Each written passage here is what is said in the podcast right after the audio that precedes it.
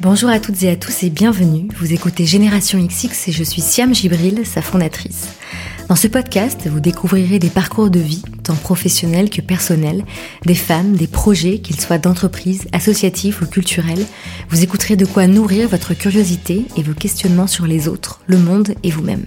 J'espère que chaque écoute vous donnera envie de mener à bien vos projets et participera à ouvrir votre champ des possibles.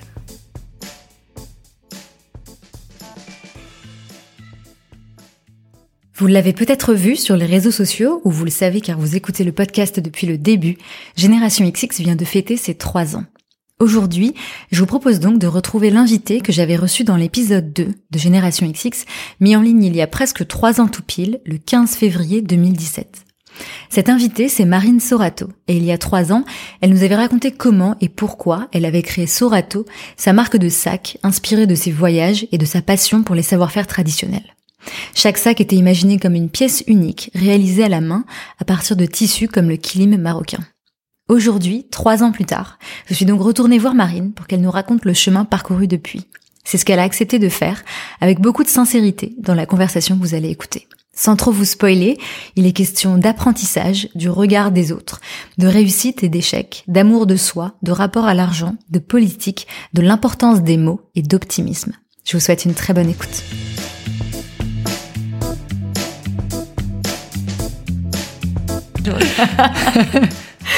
Comme je te disais, ça va faire euh, vraiment pile trois ans que j'ai mis en ligne ton épisode. Donc tu étais l'épisode 2 ou 3 Moi je crois 2. 2 alors 2, l'épisode 2, qu'est-ce que je dis T'étais complètement l'épisode 2 et je l'ai mis en ligne le 15 février 2017. Et on avait enregistré ensemble en décembre de l'année précédente, donc en décembre 2016. Et donc pour faire un rapide résumé, à l'époque, tu avais créé ta marque de sac qui s'appelle Sorato, donc qui porte ton nom de famille. Et euh, dans les dernières minutes de notre conversation, je te demandais bon bah comment est-ce que tu vois Sorato dans 5 10 ans? Et le dernier, euh, le dernier mot de cette conversation, je te souhaitais bon courage pour les, pour la suite. Donc je te propose qu'on reprenne à ce moment-là et que tu partages avec nous euh, ce qui s'est passé euh, depuis trois ans. Ok.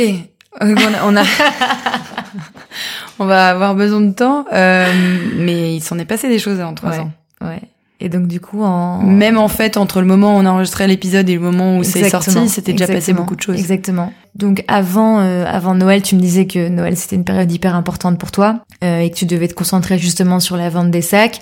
Tu me disais que c'était le moment où tu plus toucher en fait les allocations de Pôle Emploi. Donc financièrement, il y allait, euh, il y allait avoir forcément une pression euh, supplémentaire. Et donc effectivement, quand j'ai mis en ligne l'épisode en février 2017, tu commençais une campagne de financement participatif et tu veux communiquer autour de cette euh, campagne en disant euh, c'est un peu la campagne pour entre guillemets sauver Sorato. Donc qu'est-ce qui se passait à ce moment-là pour la boîte et toi dans quel état euh, d'esprit tu étais en, en 2017 donc il y a trois ans? Eh ben, c'est vrai qu'après avoir enregistré l'épisode, il y a eu Noël et que dès février, je me suis dit là, là, on arrive à un point un peu de non-retour parce que j'avais pas, j'avais vraiment plus de trésorerie. Moi, plus de moyens de me financer par le chômage ou d'autres d'autres activités. Et donc cette campagne, c'était un peu pour tester de nouveaux prix aussi et de nouveaux formats pour voir si j'arrivais à trouver enfin un produit avec suffisamment de marge pour faire vivre ce râteau. Parce qu'il faut savoir que mes produits, je les fabriquais en France, que j'allais chercher les matières à l'étranger et que du coup la, la marge que je me permettais était pas suffisante. Mais ça, je l'ai compris qu'après. Mhm. parce que mon état d'esprit était euh, d'abord on vend et puis on verra après. C'est-à-dire euh, déjà euh, je trouve une client une clientèle et puis puis ensuite tout ira bien et puis on trouvera des solutions. Mais en fait pas du tout. Pas du tout parce que dans mon métier, le métier que je faisais, c'est un métier artisanal, il y a quelque chose de important, c'est la marge et ça c'est avant même le volume. Mais pourtant quand tu as monté Sorato, j'imagine que tu avais quand même fait des projections et tu savais la marge que tu allais faire je savais, mais mes projections, en fait, mon modèle de que j'avais en tête, c'était le seul modèle que je connaissais, c'était le modèle startup. Enfin, j'avais été dans une startup juste avant, et donc c'est un peu ça que j'avais euh, retenu. C'était on fait du volume et puis ensuite on verra. Et je l'avais appliqué au monde de l'artisanat sur un métier complètement, enfin, fabriquer des sacs, et ça ne s'applique absolument pas. C'est-à-dire que autant ça m'a servi pour trouver des petites manières de hacker un peu euh, justement le, le système, la croissance, être bonne en market, être bonne en com, ça, j'ai pas eu de souci pour vraiment me faire voir. Mhm. J'ai j'ai trouvé Oui, comment t'avais le des faire. apparitions presse, t'avais une très belle image, un très beau compte Instagram, etc. Voilà. En revanche, euh, pour ce qui est de la base en fait du métier, je ne l'avais absolument pas. Et qu'est-ce qui fait que tu t'en es rendu compte à ce moment-là? Quand il a fallu s'en rendre compte, quand quand j'avais plus le choix puisque je n'avais plus euh, la trésorerie et quand j'avais plus, euh, j'avais des investisseurs qui qui étaient complètement raisonnables et qui m'ont dit euh, Marine, euh, là on va, on peut plus remettre nous, donc qu'est-ce qui s'est passé, comment ça se passe? Et dans ces discussions là, il est sorti que le positionnement de mon produit était pas le bon et que la, je m'étais pas autorisée d'aller plus haut dans le prix, euh, ce qui aurait évidemment nécessité que je retravaille le produit, mais ça, ça aurait pu être fait. Simplement, je m'autorisais pas un prix plus haut parce qu'on me disait déjà que c'était trop cher et que j'en avais un peu honte en fait. J'avais une gestion, une vision du de l'argent et des prix euh, où je me sentais pas à l'aise en fait. Ça, ça a été un blocage que j'ai aperçu euh, par la suite, que j'ai compris. Mais tes produits marchaient, c'est-à-dire que est-ce que tu vendais encore des sacs? Oui, je vendais des sacs. J'ai pas eu de soucis là-dessus non plus. Mhm. Euh, J'arrivais presque à mes 30 sacs par mois, qui était mon censé être mon seuil de mon point zéro. Euh, mais comme je réinvestissais tout et que je devais re- refabriquer euh, une production, c'était pas assez en fait. Et comment tu l'as vécu que justement tes investisseurs te disent euh, en fait on va pas pouvoir continuer à te suivre? Je, je les ai compris, je, je les ai remerciés parce que sinon je pense que j'aurais quand même continué. Mais je me suis retrouvée quand même un peu, bah, j'avais plus trop d'options et c'était un peu triste euh, de plus avoir d'options, sachant que j'avais des gens qui adoraient mes sacs, qui continuaient à me parler, qui même encore aujourd'hui, trois ans plus tard, c'est toujours hyper difficile quand j'ai quelqu'un qui me dit bah alors tes sacs j'adorais, je suis ah ouais bah moi aussi j'adorais, mais mais j'ai pas pu continuer. c'est hyper difficile à appréhender la fin d'une histoire parce qu'elle vit encore dans la tête des gens. Et donc euh, bah quand on me demande si Sorato existe encore, je dis bah oui, mon compte Instagram, mon, mon site, même s'il y a écrit I will be back soon. euh, c'est- comme si ça existait encore, mais c'est c'est plus là. Et c'était trop tard pour justement essayer de changer et d'augmenter les prix et de d'essayer de retrouver cette marge que que t'avais pas? Alors euh, oui, un peu tard parce que plus de trésor. Et parce que mon choix dans le financement participatif et la campagne que j'ai faite, c'était au contraire d'aller tester des prix plus bas et des produits plus plus faciles d'accès. Donc, Donc euh, en fait l'inverse de ce que tu L'inverse. Mais parce que sur le moment, ce qu'on me conseillait, et comme on me disait c'est trop cher, c'est trop cher, c'est trop cher, ce qu'on me conseillait, c'était d'essayer des produits plus bas, euh, un peu porte d'accès, un peu comme des porte-clés. Voilà, des, des, des, choses sur lesquelles il y a plus de marge, euh, qui pourraient être ma, ma vache à lait pendant que je continuerai à faire mes sacs qui valent plus cher, qui ont pas trop de marge, mais qui, en fait, euh, pour essayer de balancer ça. Mais ce qui est marrant, c'est qu'il y avait la moitié des gens qui me disaient tu devrais être plus cher, et l'autre moitié qui me disait tu devrais être moins cher. Mhm. Donc je pense que la décision, elle tient euh, finalement euh, à pas grand-chose. Et que oui, il était un peu tard. Et il y a aussi euh, une, une dimension très importante, c'est que ça faisait trois ans que j'étais à temps plein seule. Euh, alors quand je dis seule, euh, j'étais seule à porter la responsabilité du projet. Ouais. J'ai évidemment pas été seule. J'ai eu des super euh, associés. J'ai eu ma famille. J'ai eu euh, mon compagnon de l'époque. Et euh, j'ai, enfin vraiment, j'ai été euh, très très soutenue dans cette aventure. Mais euh, mais euh, au final, on, on est quand même seul face Mhm. à ces décisions Mhm. et face à ces réussites et face à ces échecs. Et au bout de trois ans, toi, t'avais plus l'énergie de, de continuer? Voilà. Je me suis sentie un peu bah, seule à ce moment-là et un peu essoufflée. Et puis je pouvais pas me payer, il fallait quand même que je paye mon crédit, euh, mon loyer, donc euh, bah, la raison a pris le dessus. Ça Et au départ, pris combien de temps la, la décision justement, pardon? Bah en fait ça c'est euh, au départ euh, c'est c'est je me suis juste dit je prends une mission à côté et puis comme ça au moins je me rends flou, je réfléchis, c'est pas du tout brutal comme décision. D'accord. Et comment ça s'est euh, Bah, passé ça le moment où tu t'es dit non, en fait, vraiment, euh, Sorato pourra pas redécoller? Eh bien, il y a eu plein de choses. Alors, donc j'ai commencé par prendre une petite mission euh, en marketing, et puis après euh, j'en ai pris une autre, et puis au de fil en aiguille ça marchait bien, je gagnais bien ma vie, j'avais finalement moins de temps à euh, accorder à Sorato, et surtout euh, la contrainte que j'avais avec Sorato, c'est que j'avais un atelier et que j'ai dû revendre euh, euh, très rapidement mes machines aussi pour rembourser aussi les dettes que j'avais. T'avais donc- contracté des emprunts avec Sorato? J'avais pas d'emprunt, mais j'avais des factures encore à payer qui me restaient. Et puis non, j'avais levé des fonds, donc j'essayais euh, de remettre le, le compteur à zéro le plus le plus possible. Ok. Euh, et donc sans machine et sans atelier, bah il est plus compliqué de continuer. Et donc tu te rends compte que finalement tes missions de freelance marchent bien. Et comment tu l'as vécu de te dire euh, bon bah Sorato c'est c'est fini? Ou est-ce que tu te l'es dit d'ailleurs? Ou est-ce que le truc a un peu en fait finalement comme tu me disais continuer sans qu'il y ait jamais vraiment le mot c'est terminé. Alors ouais ça c'est ça c'est je me suis dit c'est terminé quand j'ai fermé la société. Et j'ai fermé la société il y a seulement euh, un an. Et entre temps il y avait déjà eu deux ans qui étaient passés. Donc euh, il y a vraiment le point final à l'histoire, il arrive très très long après. Parce que déjà il faut signer aussi euh, l'accord de, de clôture de la société avec tous les associés, faut faut faut tout bien mettre en règle, enfin c'est hyper long, personne n'en parle de ça. Mhm. Mais fermer une société, ça prend beaucoup beaucoup de temps. Donc en fait, le deuil, on peut pas le faire tout de suite. faut vraiment euh, passer par plein de choses avant de vraiment terminer et passer à autre chose. Mais au fur et à mesure des, des missions, je me suis ouais, je me suis dit que que je repartirais pas seule et donc tant que je repartais pas seule, j'ai essayé. Il y a eu un moment, je me suis un peu euh, presque associée avec euh, une personne qui a qui était en train de lancer son aventure, qui est encore euh, aujourd'hui en cours. Mais moi, j'étais dans un mood complètement différent. donc moi, j'étais en train de potentiellement penser, à fermer et elle était en train de commencer. Donc on s'accordait pas du tout sur les. plus, moi, j'avais plus la même énergie. Dans quel état d'esprit t'étais à ce moment-là? À quel moment? Quand j'ai quand j'ai essayé de m'associer? La première fois quand euh, il y avait plus de trésor, donc après la campagne de financement participatif, où tu te rends compte que euh, finalement ton modèle économique va pas, mais que t'as pas les fonds pour essayer de redresser la barre et que tu prends des missions de freelance, dans quel état d'esprit tu es à ce moment-là? Bah, je pense que j'étais un peu pas dans le déni, mais je m'étais dit non, mais je mets juste en pause pour l'instant dans ma tête, je me disais, c'est juste une pause. Mais c'est pour se ménager qu'on se dit ça. Mhm. C'est pour se ménager, pour se dire, euh, non, c'est juste pour me renflouer parce que je me...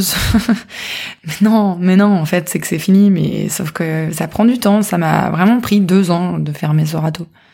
Parce que je refaisais même des petites ventes à Noël, euh, voilà, je, je laissais le truc vivoter. Parfois, je repostais quelque chose parce que je croisais des gens avec un sac Sorato dans la rue ou c'est dur à laisser à laisser partir une aventure. Donc euh, euh, je pense que j'étais d'abord, euh, voilà, dans, pas dans le déni, mais presque. En tout cas, je mhm. me disais, je mets juste sur pause. Et puis quand j'ai compris que j'allais pas me relancer tout seul et que j'avais plus le jus, et puis il y a eu d'autres choses après qui sont passées, des événements personnels, et je me dis bon bah en fait euh, voilà, un jour peut-être je le remonterai. Et c'est en fait le fait d'avoir toujours cette opportunité là de se dire un jour peut-être je le remonterai, ça permet de passer plus facilement. C'est pas. Est-ce que tu l'as vécu comme un échec? Sur le moment, on se rend pas compte comment on le vit. Sur le moment, on se dit pas euh, ah quel échec. On le voit, on le voit pas.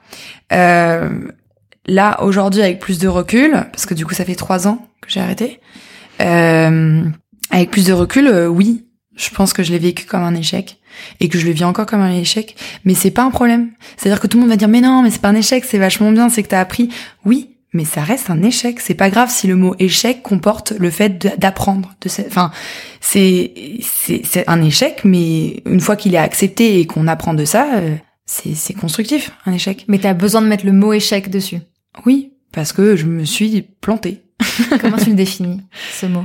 On parlait tout à l'heure en off de de, l'importance euh, les mots. Ouais. ouais, de bien choisir ses mots et de c'est un peu euh, très important aussi pour moi. Mais alors le mot échec, euh, bonne question. Euh, pas parvenir à un but défini. Mais après, il faut définir aussi dans combien de temps on s'était mis ce but. moi, euh, si je me dis j'ai une vie entière pour euh, atteindre ce but, est-ce que c'était un échec? Du coup, non. Mais si je me dis bah non, je m'étais donné le temps de plus avoir le chômage pour parvenir à quelque chose de rentable, bah là oui. En fait, c'est une dimension de temps dans l'échec, il y a une dimension de, de qu'est-ce qu'on met derrière, euh, quelle était euh, la réussite qu'on attendait. Donc, euh, il y a du coup définir l'échec, c'est aussi définir la réussite. Ouais. Et qu'est-ce qu'on qu'est-ce qu'on mettait là-dedans? Est-ce que c'était quelque chose de personnel qu'on cherchait à retirer? Est-ce que mmh. c'était quelque chose de rentable? Est-ce que je voulais construire une équipe? Moi, je voulais construire une équipe. Je voulais avoir une équipe. Je, ma vision du premier podcast, c'était la bibliothèque des savoir-faire, donc c'était très ambitieux. Mmh. Euh, mais c'était à cinq ans. Donc, dans ce sens-là, oui, j'ai échoué. Dans d'autres sens, non. L'importance de la nuance encore. Est-ce que tu te posais ces questions-là euh, à l'époque, justement, de qu'est-ce que c'est la réussite de ma boîte pour moi? Est-ce que je la différencie de ma réussite personnelle? Ou est-ce que finalement tu avais quand même la tête dans le guidon et tout ça, c'était pas forcément des questions que tu te posais? Je me posais pas la question. Et c'est vrai que peut-être que on gagnerait en tant qu'entrepreneur à prendre plus de temps, mais c'est encore une fois, on n'en a pas beaucoup du temps quand on est entrepreneur, donc. Euh, mais oui, je, je suis pas partie en me disant euh, qu'est-ce que je veux là-dedans. J'étais pas assez, j'avais pas de recul sur moi-même non plus. Je me connaissais pas si bien que ça. Enfin, est-ce que d'ailleurs un jour on se connaît vraiment Mais mais mais euh, mais je mais je me non. Pourtant, je, je sais que je m'en posais des questions, mais pas non je m'en étais pas posé avant que ça arrive à cet échec. Là, je me dis, ah oui, mais qu'est-ce que je voulais finalement? Non, je m'en posais pas. Avec le recul, même si c'est toujours un peu difficile de se poser cette question, mais j'ai quand même envie de te la poser, qu'est-ce que tu aurais dû faire différemment? Pour que ça marche au sens de, justement, que Sorato euh, continue d'exister avec une équipe, etc. L'idée, c'est pas de se dire que ça aurait été mieux comme ça, mais si euh, mm. il y a des choses que tu as retenues... Euh, alors de, manière de euh, manière très rationnelle, euh, de manière euh, économique, j'aurais gagné à aller plus lentement mhm. et à pas euh, lever de l'argent pour ensuite essayer de faire du volume, du volume, du volume. Euh, j'aurais dû assumer. Du coup, ça impliquait que j'assume que je sois une entreprise artisanale. Moi, à l'époque, j'avais du mal à assumer que j'étais créatrice pour moi, j'étais pas créatrice parce que bah j'empruntais le travail de quelqu'un. Le kilim, il a été fabriqué par quelqu'un d'autre et je le mettais en valeur.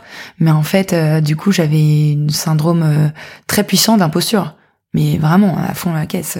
Là aujourd'hui, j'accepte un peu plus quand on me dit euh, t'es créatrice de Sorato. Là, là, ça me fait plaisir. Avant, j'avais envie de me cacher. C'est ah mais non en fait euh, c'est pas vraiment moi. Et puis même la couture j'ai jamais appris. Euh, il y a quelqu'un qui vient de me l'apprendre là maintenant. Euh, je travaille avec des couturières très très talentueuses. Sinon je y arriverais pas en fait. Donc assumer assumer un peu plus cette posture. Et du coup grâce à, au fait d'assumer ça permet de prendre des décisions peut-être bah voilà accepter par exemple que mes sacs valaient cher point. Et ça c'est un problème de relation à l'argent. Donc de manière rationnelle, c'est assumer, euh, euh, aller lentement euh, sans que ça soit un problème. C'est-à-dire que une entreprise saine, c'est pas une entreprise qui lève tout de suite et qui, pour moi, c'est une entreprise qui cerne bien les besoins, qui va, qui génère un peu de traction, mais de manière naturelle, et puis qui ensuite construit sur cette traction. Et ça prend du temps, ça prend de l'énergie. C'est pour ça qu'il vaut mieux être à deux ou à trois. et, et voilà, c'était pas très sain en fait la manière dont je l'ai fait.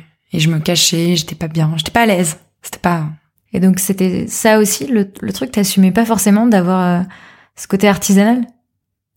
Ouais, parce que parce que être artisan, euh, je pense que ça demande euh, beaucoup, beaucoup, beaucoup de patience, de d'implication, de vraiment se donner en fait à sa tâche et d'être dans l'ouvrage en permanence et et je pense que c'est comme une vocation et ça voudrait dire que enfin en fait moi si j'étais vraiment une artisan je me, je me considérerais pas comme artisan et, si je l'étais, si je l'avais été, j'aurais gardé les machines, je les aurais mis chez moi, j'aurais continué. J'aurais pas fait autre chose. Un artiste qui crée, il ferait pas autre chose, il se verrait pas faire autre chose.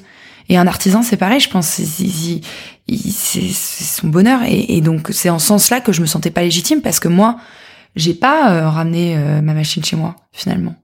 Moi, j'admirais ce travail qui était fait mm-hmm. et j'avais une vision du produit et une vision de et les voyages et, et je m'intéressais à la culture et je m'intéressais tout ça il euh, y a pas de souci ça je me sentais légitime là-dedans mais mais en fait j'avais plus envie de mettre en valeur un artisanat que moi de me sentir comme créatrice et je me sentais pas créatrice.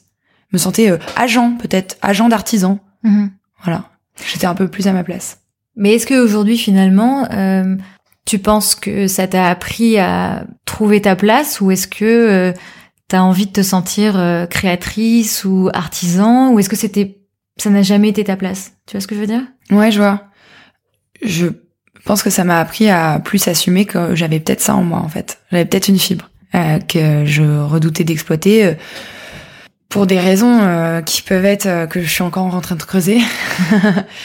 mais mais oui, cette fibre là qui n'a finalement bah, pas été exploité par euh, mes études ni même euh, le background de la famille tout ce que en fait le milieu dans lequel j'évolue euh, finalement il est pas si artistique que ça et du coup d'avoir de sentir cette fibre mais de palette bah du coup on s'approche de ça mais on n'y est jamais vraiment mm-hmm. mais on s'y approche finalement ça c'est quelque chose qui et ça se voit aujourd'hui où je prends plus d'assurance et je c'est différent. Je suis en, en train de d'y aller doucement. Mais euh, c'est dur de, de, se réapproprier un monde qu'on connaît pas et, et de se sentir qu'on légitime là-dedans. Mais il faudrait que j'y passe. Tu parlais tout à l'heure de ton rapport à l'argent. Comment est-ce qu'il a évolué? Il a beaucoup évolué euh, à partir de l'année dernière où j'ai eu justement à, à monter euh, une formation pour les femmes euh, dans le digital et pourquoi elle était dédiée aux femmes? Justement parce qu'on comprenait pas euh, que euh, dans une formation qui existait déjà, où c'était ouvert à tous, on n'est que 3% de femmes. On s'est dit on va faire la même. Alors quand je dis on, c'est avec The Family, et ça, la formation s'appelle Gold Up. Et l'idée de départ euh, d'Alice, c'était justement de se dire pourquoi on a que 3%, on va faire une formation où on va écrire dédié aux femmes, comme ça les femmes peut-être se reconnaîtront enfin en faisant un gros clin d'œil, voilà, dédié aux femmes, donc toi aussi tu peux venir.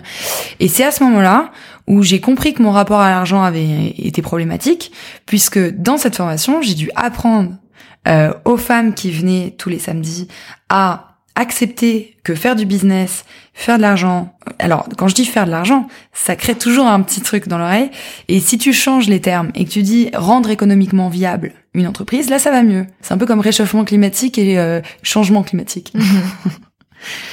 Voilà, on, est, on évite les mots qui fâchent en fait.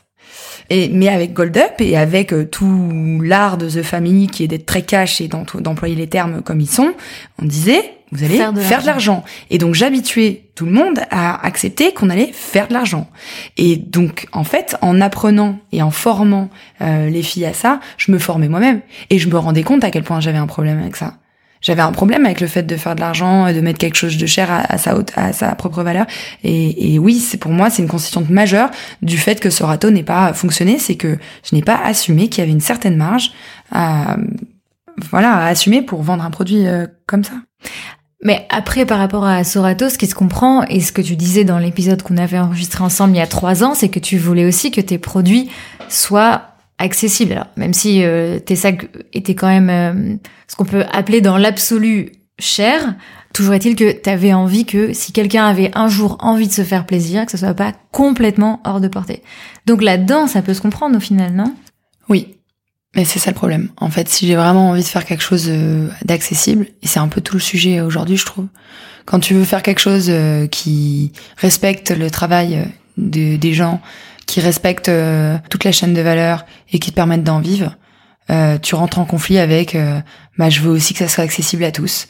Et je veux aussi que qu'on ne traite pas de voleuse ou de en fait il y a une question d'image et, et ce qui est compliqué c'est quand par exemple on c'est la même question dans, dans tous les sujets. C'est on prône euh, bah il faut mieux consommer. Ouais mais ça a un prix en fait de mieux consommer. Et il y a des gens qui peuvent pas se permettre de mieux consommer. Et ça on l'oublie beaucoup et on culpabilise beaucoup sur ah ouais mais t'achètes pas bio mais comment ça? Bah ouais mais bio en fait c'est 30% plus cher ou bon ça, ça, va beaucoup mieux maintenant. Mais euh, mais dans l'idée euh, oui je voulais faire un truc euh, accessible. Et ben finalement bah ça m'a tué ça ça a permis rien du tout ça a permis que que ça n'existe pas. Donc je pense que assumer un peu plus de faire quelque chose plus cher mais viable qui permette d'embaucher de réinvestir bah en fait l'argent n'est pas forcément sale, c'est l'utilisation qui en est faite qui peut être sale. Et en ayant fait le process de d'apprentissage euh, avec euh, cette formation, euh, bah j'ai compris à quel point ça pouvait bloquer bloquer des business et bloquer en particulier les femmes qui ont un rapport à l'argent plus difficile. Quelques mois après la je dirais mi-2017, euh, rentrée septembre 2017. Qu'est-ce qui se passe et comment tu envisages la suite? Donc même si tu te dis pas que tu fermes Sorato, tu dis peut-être qu'un jour j'y reviendrai. Donc on l'a dit, euh, tu commences à faire quelques missions en freelance de conseils qui, qui te permettent quand même de, de gagner ta vie. Comment ça se passe la suite? Hum, La suite, c'est de me dire, et maintenant? Maintenant que j'ai fait ma pause, est-ce que vraiment c'est terminé? Et en fait, grâce à ces pauses, ça a permis de prendre du recul et de me dire oui, en fait, c'est terminé.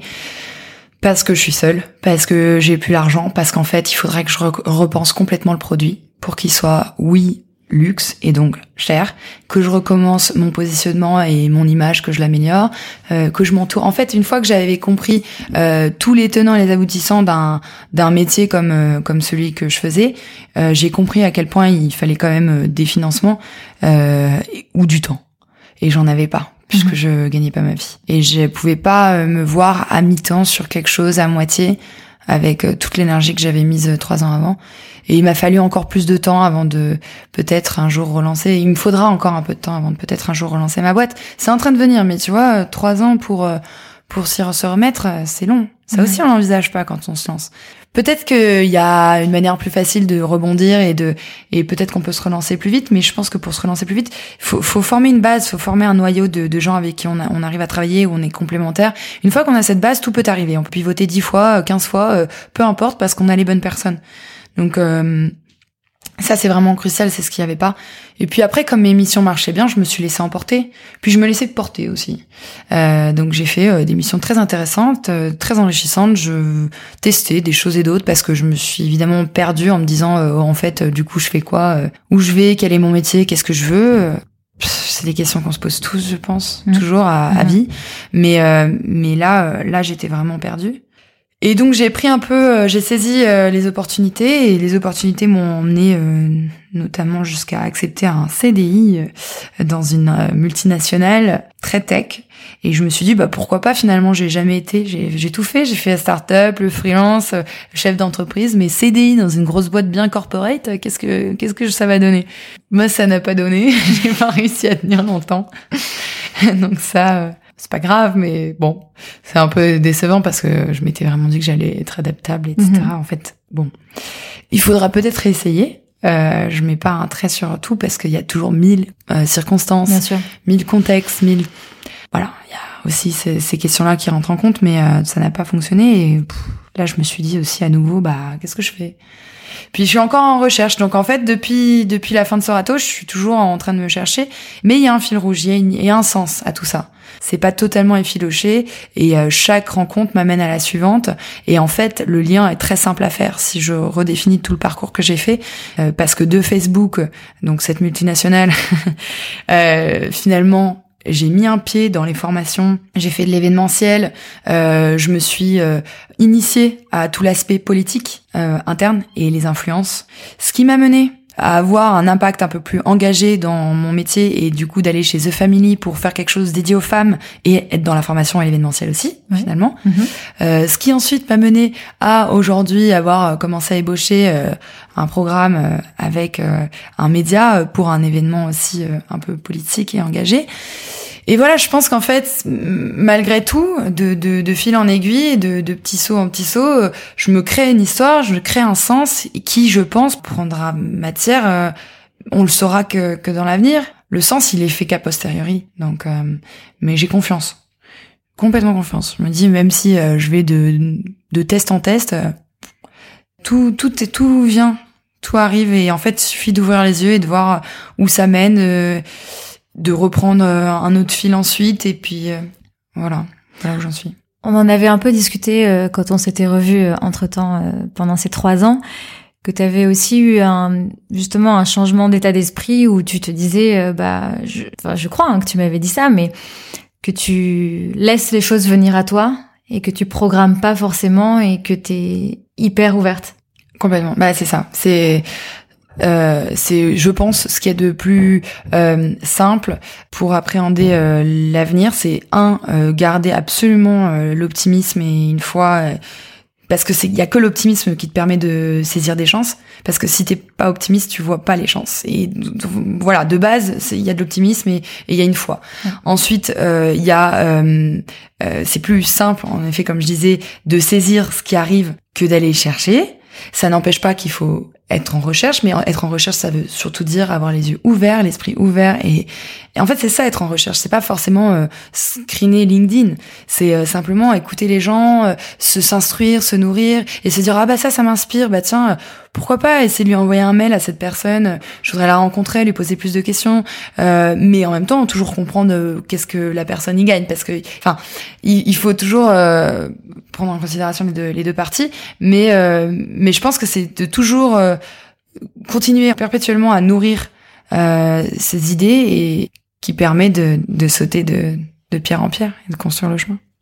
Et comment tu le vis au, jour le jour entre guillemets d'avoir un parcours euh, qui évolue? Parce que donc, quand tu lançais Sorato donc tu étais à Paris, tu le disais déjà que tu aimais beaucoup les voyages parce que euh, beaucoup de tes collections, tu les faisais notamment avec le Maroc. Ensuite Facebook, tu l'as nommé tout à l'heure, tu es allé bosser à Dublin, tu as aussi bossé de Berlin, là tu es de retour à Paris. Comment tu le vis au, jour le jour de justement d'être euh, super ouverte comme ça et de voir où tout ça te mène? Est-ce que parfois c'est difficile à vivre Oh là, t'as mis le doigt exactement. oui, je pense que le plus difficile, euh, c'est d'assumer le regard des autres et euh, ce qu'en pensent les autres, en particulier les personnes les plus proches de soi. C'est très dur de faire comprendre quelque chose euh, qui pour nous semblerait ok mhm. et sur lequel on serait pas inquiet, mais ça peut générer de l'inquiétude chez d'autres personnes et il faut, faut, faut, le comprendre.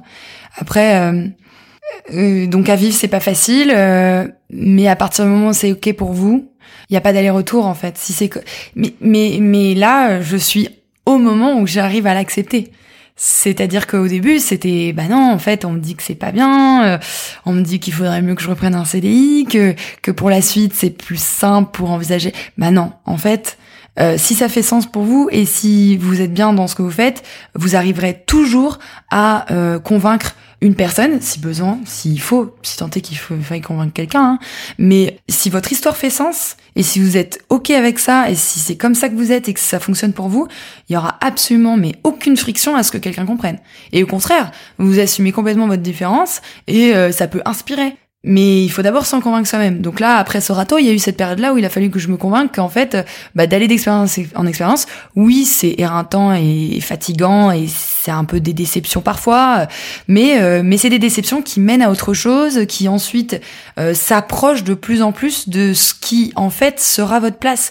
Et moi, je préfère avoir ce cheminement-là un peu euh, chaotique, euh, caillouteux, je préfère que chaotique, mais un peu euh, un peu bizarre, mais qui finalement n'est pas du tout aléatoire, pour arriver à trouver ma place et que cette place-là ensuite je la prenne de tout mon, mon être et de qui je suis et qu'elle me corresponde vraiment et que là ça me porte loin plutôt que de me figer dans quelque chose qui n'est pas entièrement moi mais qui me va pour le moment et me retrouver plus tard à me dire bon bah ok et maintenant? Parce que ça, ça serait ma hantise. Ça, pour le coup, arriver à 40 ans ou 50 et me dire, et maintenant euh, Non, non, non. Non, non, euh, pas dans le monde d'aujourd'hui où ça évolue beaucoup trop vite, où on n'est pas sûr d'avoir une retraite, où on n'est même pas sûr de survivre parce que la planète, euh, voilà. Et non, non, c'est maintenant. Euh, moi, le chemin, j'ai envie de le faire maintenant. Il, il, est dur, mais on est jeune, on, on rebondit, on a des ressources, on, on n'a pas encore, enfin en tout cas moi j'ai pas encore euh, d'enfants, donc j'ai pas aussi besoin de. Enfin, j'ai cette chance-là en fait, donc il faut que j'apprenne cette chance et il faut pas que j'en ai honte. C'est c'est ça que je recommande. Quand tu parles du regard des autres et de leurs inquiétudes, tu penses que les inquiétudes elles portent sur quoi? Beaucoup de choses. Euh, c'est à eux de répondre pour cette question. Mais euh, moi, ce que je projette sur quelles sont leurs inquiétudes, c'est un, parfois il y a des problèmes de génération. Mm ce terme-là et peut évoluer parce qu'il y a des voilà. Mais il y a des il y a des différences de, de, de génération. Il y a une projection aussi qu'on fait sur l'autre parce qu'on a ses propres peurs et on se dit bah moi à sa place j'aurais super peur. Du coup je suis inquiet pour toi. Mais non t'es inquiet pour toi si t'étais à ma place. Mais t'es pas inquiet pour moi. Moi je suis pas inquiète pour moi. En fait ton inquiétude c'est limite c'est quelque chose que je peux comprendre. Mais garde-la parce que parce que moi je moi je suis pas inquiète donc laisse-moi, laisse-moi ne pas être inquiète. Ça va pas m'aider que tu sois inquiet pour moi. c'est ça que j'ai envie de dire. Euh, donc je pense qu'elle vient de la projection, je pense qu'elle vient de la, des propres peurs euh, dans, dans un monde qui est complètement différent d'avant. Et en effet, en effet, c'est vrai que aujourd'hui, si je veux reprendre un CDI, il va falloir que j'explique et que je justifie un peu. Mais déjà, est-ce que j'ai envie de reprendre un CDI Et ensuite, euh, et ensuite, je, je l'expliquerai très bien. Et puis ça ira à la personne qu'il faudra, à qui il faudra que ça aille. C'est-à-dire que si ça va pas à la personne que j'aurai en face de moi, c'est-à-dire que ça sera pas la bonne personne et c'est tout. C'est comme assumer qui on est quand on on cherche l'amour. C'est c'est pas c'est pas grave que ça corresponde pas à certaines personnes, ça correspondra peut-être à d'autres. Voilà. Et encore une fois, c'est basé sur une foi et un optimisme. Il y a que ça. Tu penses que ça, l'optimisme, tu l'as jamais perdu? Je pense. Bah, il y, a des périodes où il y en a moins. Hein. Il y a des doutes, mais euh, finalement, bah il euh, y a le choix. Hein. Il y, a, y, a, deux possibilités. Soit euh, ce qu'on prévoit est négatif, soit ce qu'on prévoit est positif.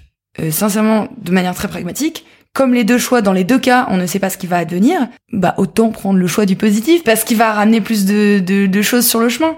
en fait, et il va donner plus d'énergie, il va donner. En fait, ce choix-là, par défaut, c'est le choix qu'il faut faire. Parce mais mais bon, c'est pas si simple aussi, j'imagine. Je, je connais pas en fait. Je connais. J'aimerais bien rencontrer quelqu'un de très pessimiste et essayer de le comprendre parce que je comprends pas qu'on mhm. puisse être pessimiste. Puisqu'il y a deux choix et qu'on sait pas dans les deux cas ce qui va se passer, bah autant.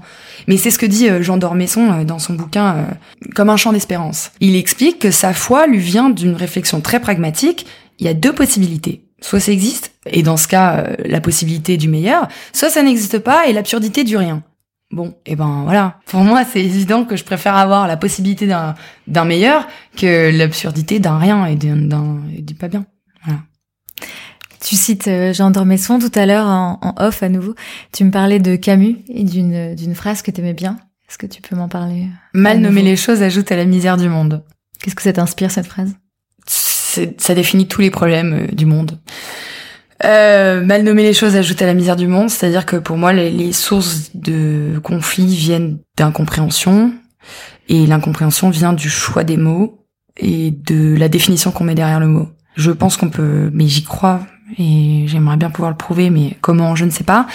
Je pense que si on arrive à bien définir le sujet et bien définir le problème, la résolution paraît plus simple et la compréhension de l'autre paraît plus simple. C'est pour ça que apprendre des, nouveaux langages, voyager, comprendre d'autres d'autres gens, permet de nourrir la réflexion, de nourrir la pensée. Il y a des mots qui qui, qui se traduisent pas en fait, mais qui sont hyper propres à, à certains langages.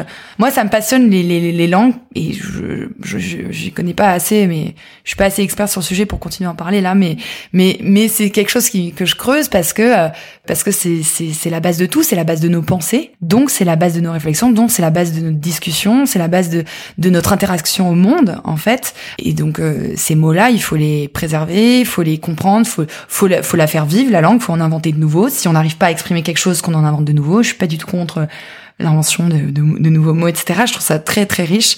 Euh, mais voilà, voilà ce que ça m'inspire, mal nommer les choses. Et c'était une phrase du coup qui était, euh, elle était affichée dans ton bureau chez Sorato, c'est ça? Oui, c'est vrai qu'il y avait pas trop de lien avec euh, avec les sacs. Euh, c'est marrant.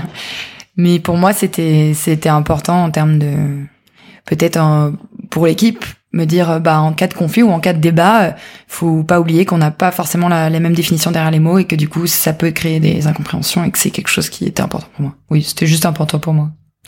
Qu'est-ce qui te nourrit aujourd'hui? Là, Aujourd'hui, euh, continuer à rencontrer de nouvelles personnes. J'en rencontre tout le temps parce que en étant indépendante, euh, j'ai une variété de projets euh, qui s'offrent euh, à moi ou pas, ou en tout cas que je vais chercher, qui, qui est génial. j'ai, j'ai une liberté de temps, donc je dispose de mon temps comme je veux, ce qui me permet d'utiliser le fait que, par exemple, je suis très efficace sur certains sujets, je peux travailler de manière très efficace en peu de temps, ce qui me libère du temps pour faire d'autres choses. Donc, euh, je vais faire du théâtre, je vais lire, euh, je fais beaucoup de sport, euh, et je continue à rencontrer des gens, je continue à, à me confronter à des, des, des, univers qui sont complètement différents. J'adore mélanger euh, les, les, les, personnes entre elles et voir ce que ça fait. Parfois, il y a des incompréhensions totales entre deux personnes et je le vois et je suis là, oh, incroyable. il faudrait vraiment écrire sur le sujet. J'écris Aussi. Ça, ça me nourrit d'écrire parce que poser les mots sur ce qu'on n'arrive pas à rendre intelligible parfois en soi, c'est ça qui est nourrissant. Tu le disais à l'instant, les missions, tu vas essentiellement les chercher. Et donc pour reboucler avec euh, le sujet de tout à l'heure qui était l'argent, est-ce qu'aujourd'hui tu arrives à avoir un rapport à l'argent qui est sain ou en tout cas que tu définis comme sain? Ça va beaucoup mieux. Ça va beaucoup mieux, c'est-à-dire que maintenant j'ai plus du tout honte d'annoncer mon, mon tarif et j'ai plus de problème à négocier, j'ai plus de problème à parce que je, je les vaux et parce que et parce que derrière je sais ce que je produis, on se met d'accord avant sur ce que je produis. Enfin, il y a plus de, il y a beaucoup moins de friction. Ouais. Alors là, c'est euh, le jour et la nuit. Hein. Et ça a été une peur de te mettre à ton compte en tant que freelance et de bah, comme j'étais chef d'entreprise, ça m'a pas trop changé finalement. Et puis à l'époque, euh, je j'étais pas du tout en recherche, on venait me chercher puisque à l'époque c'était le début des Facebook Ads en France, ça prenait, mhm.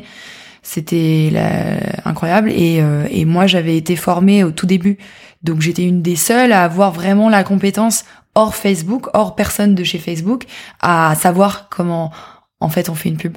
Mhm. Et même chez Facebook, beaucoup de personnes n'avaient pas les parce que comme j'étais extérieur j'arrivais à contourner parfois le système ce qui était assez intéressant au lieu d'aller chercher quelqu'un de chez Facebook donc j'avais des beaucoup de projets qui venaient comme ça. Donc, tu avais capitalisé sur une compétence que tu avais déjà en dehors de Sorato. Parce que j'imagine qu'une des peurs qu'on peut avoir quand justement on arrête une activité, mais d'ailleurs que ce soit une boîte qu'on ait montée ou euh, un job qu'on quitte euh, dans une entreprise, euh, c'est de se dire mais en fait qu'est-ce que je sais faire? Et, et si on se dit je vais me mettre à mon compte, c'est mais mais qu'est-ce que j'ai à proposer? Et toi finalement t'as pas trop eu cette période-là, tu savais déjà ce que tu pouvais proposer? Bah, j'ai ça c'est ça c'est une chance. Et franchement euh, même encore aujourd'hui euh, j'utilise euh, le fait d'être d'être experte en Facebook Ads. c'est vrai que c'est comme une c'est comme savoir utiliser un outil. Donc c'est c'est c'est très concret, c'est très les gens savent ce qu'ils veulent et on sait ce qu'on va leur donner c'est pour ça que ça ça fonctionne aussi. Et dès qu'on est dans quelque chose d'un peu plus flou, Mhm. qualitatif, euh, écrire un article, monter un événement, des, choses où il y a où tout peut être possible, où il y a une vision à apporter, où c'est quelque chose de pas quantitatif et de concrètement un outil. C'est vrai que je peux imaginer que là c'est très compliqué de cerner ce pour quoi on est bon. Et c'est pour ça je recommande euh, dans alors euh, je sais pas, mais peut-être que de, de, de le faire pour soi d'abord aussi peut s'aider à se prouver bah qu'on que ça on sait le faire.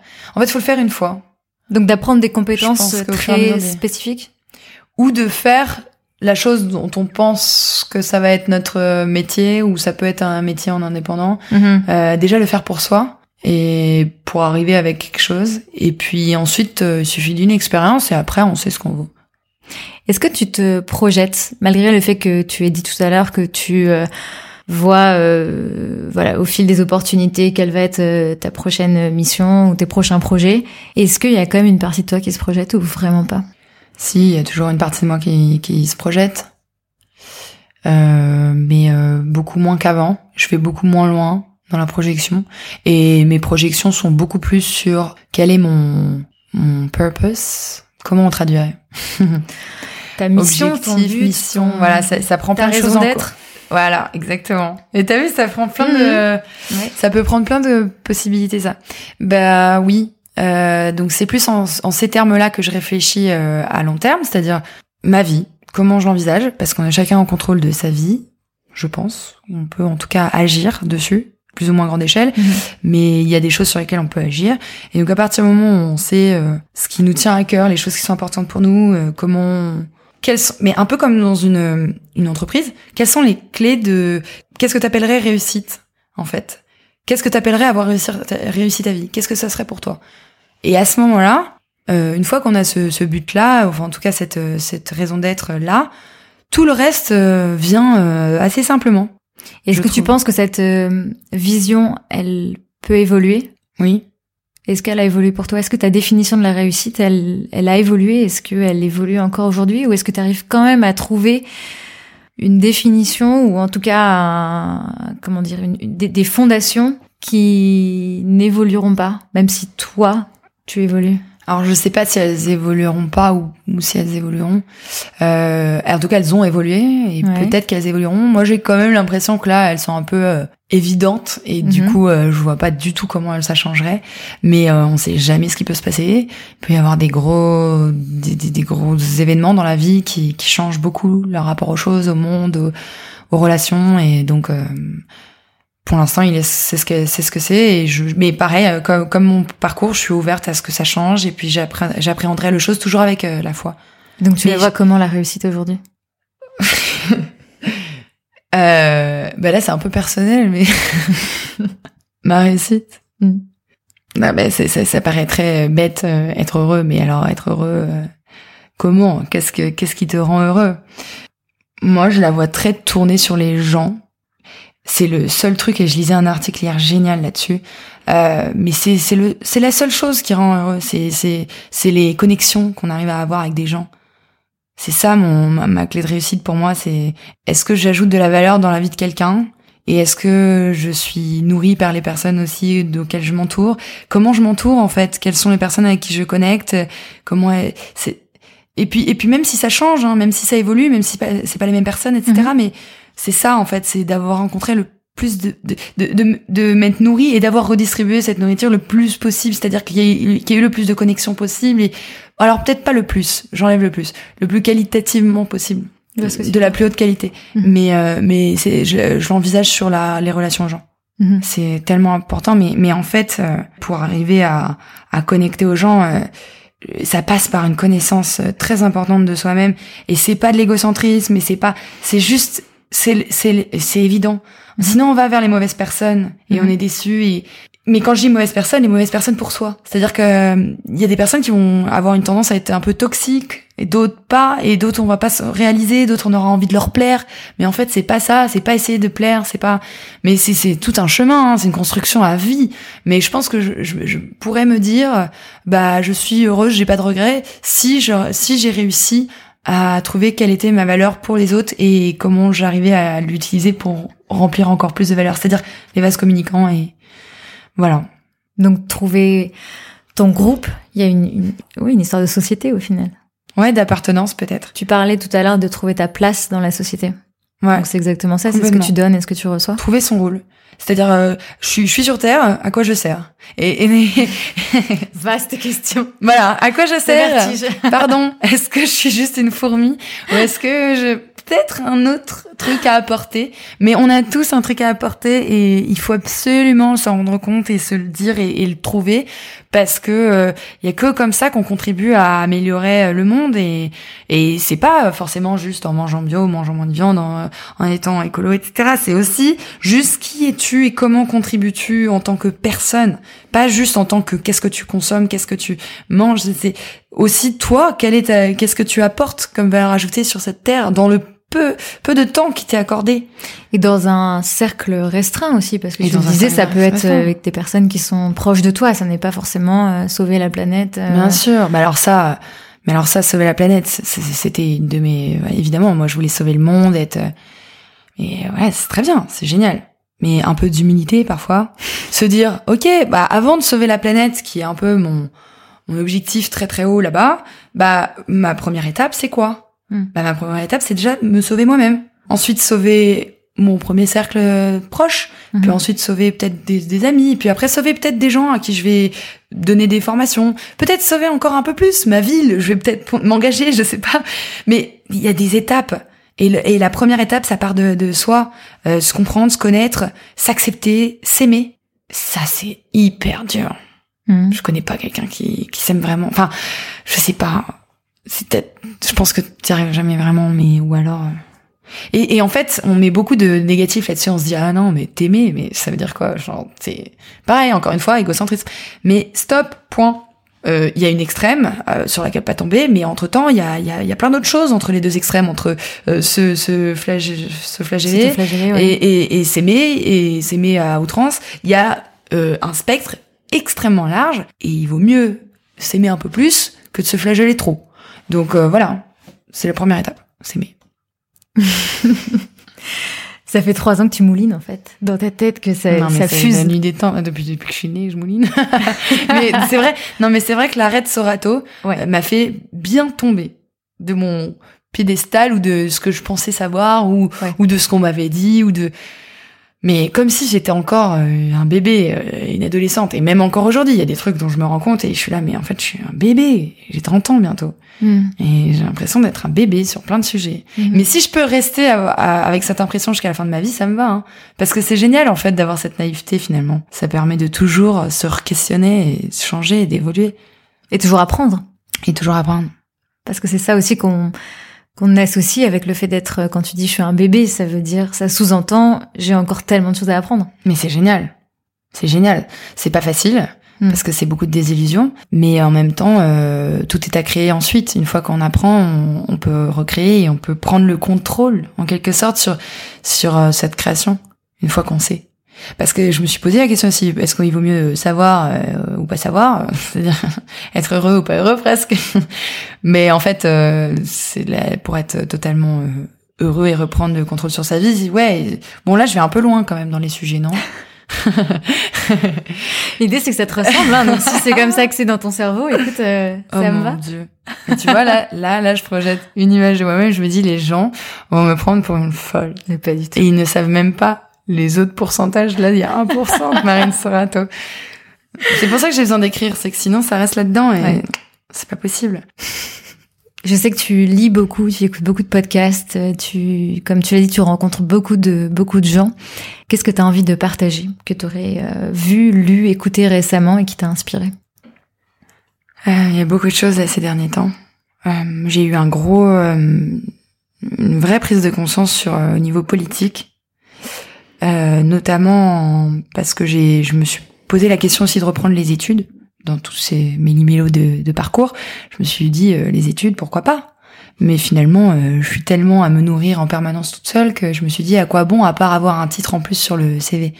Et en fait, de me pencher sur les études, je me suis évidemment penchée sur Sciences Po puisque c'est une école que j'avais toujours euh, rêvé d'intégrer euh, depuis le début. On m'avait dit non, c'est pas possible, tu viens de S. Alors je, ça, sais pas pourquoi on m'a dit ça, mais voilà. Ensuite, euh, je l'avais passé, mais je savais pas trop pourquoi je l'avais passé. À l'oral, j'ai pas su pourquoi j'étais là et voilà. Et aujourd'hui, j'avais la possibilité de, de m'inscrire au concours à nouveau, et je me suis dit non. J'ai pris cette décision que non. Et pourquoi et comment? C'est parce que j'ai découvert un auteur et un avocat, un mec qui s'appelle Juan Branco, je recommande vraiment d'aller écouter son interview euh, sur Thinkerview et de lire son livre Crépuscule. C'est évidemment à prendre avec des nuances, avec des pincettes, avec son propre background, avec ce qu'on connaît. Il faut pas tout remettre en question, faut pas tomber dans des, théories de conspiration ou quoi que ce soit. Mais là, j'en dis déjà trop. Euh, il faut le prendre quand même. Il faut l'écouter, il faut, faut le comprendre. Crépuscule a été écrit euh, l'année dernière, au tout début de l'année, au moment de quand la crise des gilets jaunes a pris de l'ampleur. Et euh, Juan Branco a décidé de, de, de, prendre le parti, de défendre les, les, gilets jaunes, ce qui est très peu. finalement, ça a été un peu euh, voilà. Et euh, la lecture euh, de ce texte après avoir écouté son interview m'a vraiment, vraiment remis moi à ma place sur les a priori que j'avais ou les les, les, compréhensions que je pensais avoir ou ce qu'on m'avait dit. Et, et, en fait euh, on se rend compte que même en, pensant avoir un esprit critique en pensant être un peu intelligent formé éduqué bah non. Mais même ça même là on, on subit quand même euh, le, le l'influence de gens qu'on admirait, qu'on admire, euh, de gens qui sont proches de nous et où on répète un peu leur dire parce qu'on leur fait confiance et en mhm. fait finalement on sait pas vraiment ce qu'il y a dedans. Quand on quand on pose vraiment la question, les gilets jaunes, qu'est-ce qu'ils revendiquent, pourquoi ils sont là? Euh, Il y a très peu de gens qui savent répondre à ça. Ou même quand on va voter, on sait pas parfois le, le ce qu'il y a dans le, le, le, plan politique, pardon, le, programme. Il y a plein de choses où on prend des positions et on sait même pas pourquoi. La réforme des retraites, je, moi, je pourrais même pas te dire euh, tout le tenant. J'ai pas assez lu dessus et pourtant j'avais un avis dessus. Et après avoir écouté, du coup, je me suis mis à écouter beaucoup plus ce podcast-là et, et ça m'a donné au moins un autre son de cloche que je n'ai pas l'habitude d'entendre et qui me me remet moi dans euh, l'importance de, de nuancer ces, ces, ces acquis alors euh, ça peut parfois se, se, changer en un peu pas de honte, mais se dire bah merde, euh, voilà, vraiment j'ai été bête et puis comment je comment en tant que dans ma situation sociale, dans ma position, comment est-ce que je peux euh, à la fois comprendre ça, mais mais est-ce que je suis légitime encore une fois une question de légitimité apporter cette voix là Bah non. Mhm. Faut accepter qu'on n'est pas légitime. C'est-à-dire qu'on peut être un, un, homme et soutenir la cause des femmes, mais accepter qu'on n'est pas légitime parce que tu seras jamais le meilleur à en parler, mec. Tu vois Et c'est, on peut faire les manifs avec eux, mais à ce moment-là, on se, on se place en arrière. C'est, voilà. Donc, euh, donc, donc, je dirais politiquement avec euh, Juan Branco, Crépuscule et son interview. Très bien. Merci beaucoup, Marine. Je te propose qu'on se donne rendez-vous dans, dans quelques années, dans trois ans, et on verra où on en est. ok. Merci, Siam. Merci beaucoup. Un grand merci à Marine d'avoir une nouvelle fois accepté mon invitation et d'avoir partagé avec sincérité son cheminement personnel. Pour la suivre, rendez-vous sur son compte Instagram, at Marine Sorato, et sur LinkedIn. Si cet épisode vous a plu, surtout partagez-le autour de vous et sur les réseaux sociaux. Pour suivre l'actualité de Génération XX, rendez-vous sur Instagram, Facebook, Twitter, dans notre newsletter et sur le site générationxx.fr où vous retrouverez aussi toutes les références des épisodes. Merci pour votre écoute et à mercredi prochain pour un nouvel épisode.